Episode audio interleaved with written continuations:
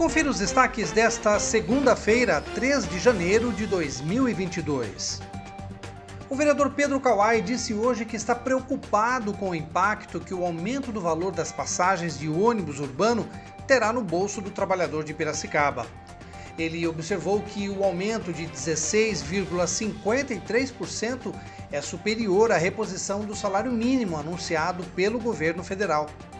O aumento passará a vigorar a partir de amanhã, dia 4, e subirá dos atuais R$ 4,80 para R$ 5,60.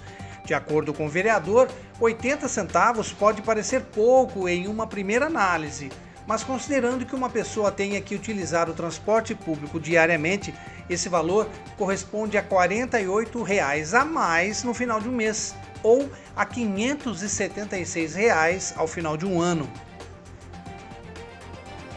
E depois das festas, vêm as contas, e a primeira delas será o IPVA 2022, que traz algumas novidades. A primeira novidade é o aumento do valor do desconto para pagamento à vista, que será de 9% para a cota única, já no mês de janeiro. Quem preferir pagar de uma só vez em fevereiro terá desconto de 5%. Outra novidade é que agora o IPVA poderá ser parcelado em até cinco vezes. Segundo o governo do estado de São Paulo, o aumento no desconto e o acréscimo de duas parcelas a mais para pagamento são medidas adotadas em função das dificuldades resultantes da pandemia do novo coronavírus.